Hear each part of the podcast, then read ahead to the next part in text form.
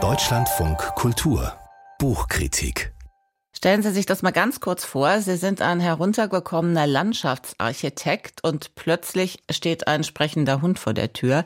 Allerdings spricht dieser Jack Russell Terrier besser Englisch als Sie selbst und das ist jedenfalls der Beginn des Romans Der Hund, der nur Englisch sprach von Linus Reichlin. Und Manuela, Manuela Reichert ist damit ins Studio gekommen. Schönen guten Morgen. Guten Morgen.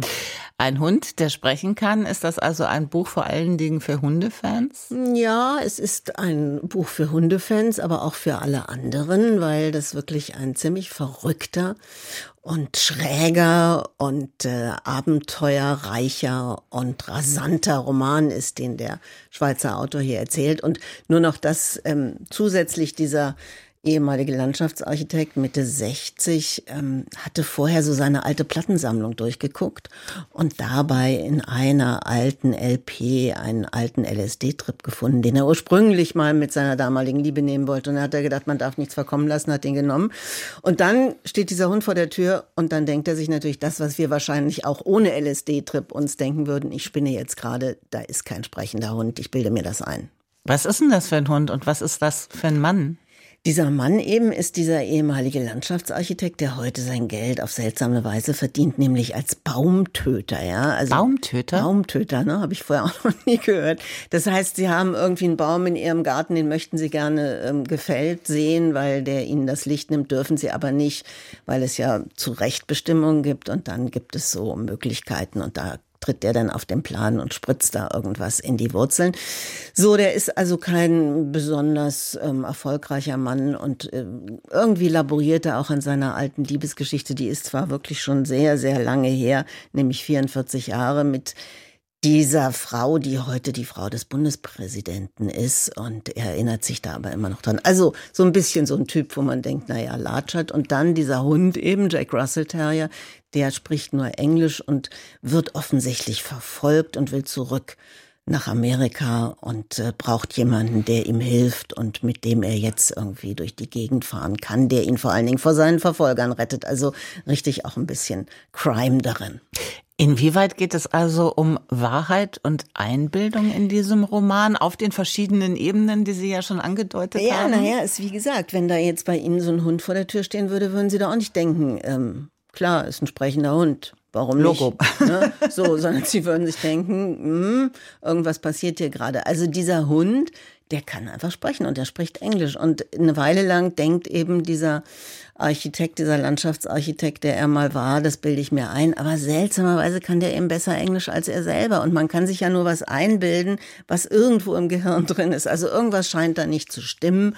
Und der Hund kann wirklich sprechen. Und der ist so ein bisschen grantlich, weil er irgendwie diesen Heini, der nicht so richtig das macht, was er will, ähm, seltsam findet. Und dann gibt's so eine Szene, die finde ich irgendwie besonders schön. Auch da stehen die vor so einem Burgerladen und da sollen sie was zu essen. Und dann sagt dieser Landschaftsarchitekt, dieser 64-jährige Mann, der jetzt mit diesem Hund geschlagen ist, also geh doch selber rein, bestell dir doch selber was. Wenn du sprechen kannst, kannst du das doch machen. Ne? Und dann sagt dieser Hund natürlich, also hast du sie noch alle, stell dir das mal vor, ich gehe da jetzt rein, spreche, dann bin ich zwar morgen in jeder Talkshow dieser Republik, aber übermorgen wird mein Gehirn in Scheiben zerschnitten und ich lande auf jedem Labortisch. Also das geht nicht. Man muss sich aussuchen, mit wem man spricht und er spricht nur mit diesem Mann. Und dann geht's irgendwie bis nach Amerika und ähm, wie gesagt Verfolgung. Und in Amerika hat der Hund angeblich Freunde, die ihn retten. Und man fragt sich die ganze Zeit, wie kann diese Geschichte eigentlich ausgehen? Und es klingt insgesamt nach einer ziemlich verrückten Geschichte. Absolut. Wie liest sich das? Das liest sich wirklich, also zuerst denkt man, hm, was ist das denn? Weil da kommen noch andere Verschwörungstheorien dazu. Ja, die Schwester des Protagonisten ist so eine Frau, die glaubt an die verrücktesten Dinge.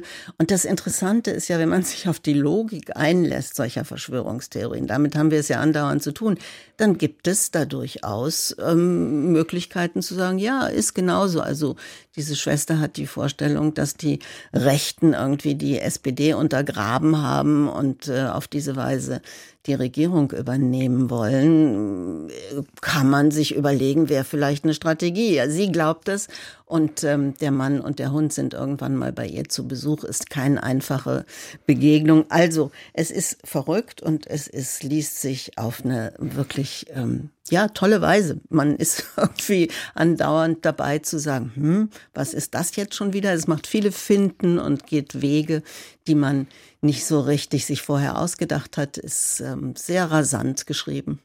Ohne spoilern zu wollen, aber es interessiert mich dann doch brennend. Gibt es den sprechenden Hund am Ende wirklich oder ist tatsächlich alles nur Einbildung? Ja, wie gesagt, das ist irgendwas, was man sich die ganze Zeit fragt und der Autor macht dann auch da wieder eine tolle Finte, weil er bietet verschiedene Möglichkeiten an. Also er schreibt zwei mögliche Enden, ja, ein glückliches und ein bisschen weniger glückliches und dann noch als drittes zu sagen, eine, ein Statement des Autors, der die Sache nochmal dreht, weil natürlich kann man sich das ja vorstellen, du kannst irgendwie so einen kleinen Chip in so einen Hund inzwischen ähm, setzen und dann kommt er nach Hause und sagt, ähm, ich bin der kleine Hund und wie geht's dir dann heute Morgen? Also das wäre alles denkbar. Also es geht um Wahrheit und es geht um Einbildung, um Realität und auch das ist jenseits dieser Geschichte, die so rasant erzählt wird, auch eine ja, so eine Fährte, dass man irgendwie sagen kann, äh, es ist auch eine humor, humorvoll philosophische Betrachtung dessen, was heute alles möglich wäre und ginge.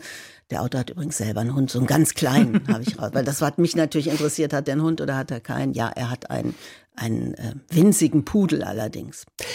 Mit oder ohne Hund zu lesen, Manuela Reichert über Linus Reichlin und der Hund, der nur Englisch sprach. Alles Wichtige finden Sie dazu auch bei uns im Netz einfach den Begriff, den Namen des Autors beispielsweise in die Suchmaske eingeben.